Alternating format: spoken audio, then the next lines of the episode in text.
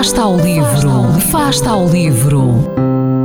Ler mais, ler melhor, ler saúde, ler ciência, ler arte, ler todas as palavras do mundo. Fasta ao livro, uma rubrica da responsabilidade da Rede de Bibliotecas de Vizela.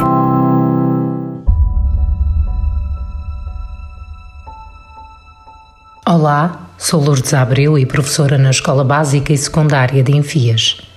Fasta ao livro levou-me a recordar leituras feitas em comunidade de leitores, reunida a propósito do centenário do fim da Primeira Guerra Mundial, e conduziu-me naturalmente a propor O Mundo de Ontem de Stefan Zweig, um livro de memórias em que o tema central é o próprio autor. As suas palavras, melhor que as minhas, descrevem a pertinência da escolha. Nada está mais longe das minhas intenções do que pôr-me em evidência, a não ser enquanto apresentador de uma sessão de diapositivos. A época fornece as imagens, eu limito-me a enunciar as palavras que a acompanham. E não será tanto o meu destino que apresento, mas o de uma geração inteira. Assim se vai, conduz-nos nostalgicamente ao mundo desaparecido, o da Europa anterior a 1914. O mundo da estabilidade política, da prosperidade económica, do desenvolvimento tecnológico, do império da razão, referindo-se a ele como período áureo da segurança, em que as cidades tornaram-se mais bonitas e populosas. Viena, Milão, Paris, Londres, Amsterdão. Sempre que aí se regressava, o sentimento era de admiração e felicidade. Do século XX esperava-se, portanto, que os triunfos do mundo fossem mais significativos do que os desastres ou os insucessos, mas ainda assim Zweig admite, sem que o suspeitássemos, aquilo que nos dava felicidade era simultaneamente um perigo. O vendaval de orgulho e de confiança que soprava então sobre a Europa arrastava também nuvens consigo.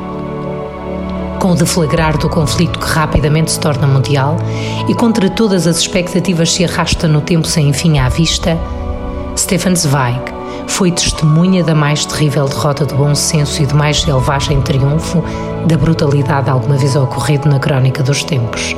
Nunca uma geração caiu como a nossa de uma tal elevação espiritual para uma tal baixeza moral. Deste relato vívido e contemporâneo de uma época tão marcante e cujas lições parecem cada vez mais pertinentes, o leitor da obra não conseguirá certamente escapar a uma maior consciência das contrariedades do século XX, mas também da circularidade dos acontecimentos históricos, enriquecendo a sua compreensão sobre a natureza humana, grato pelo exercício de liberdade espiritual do autor.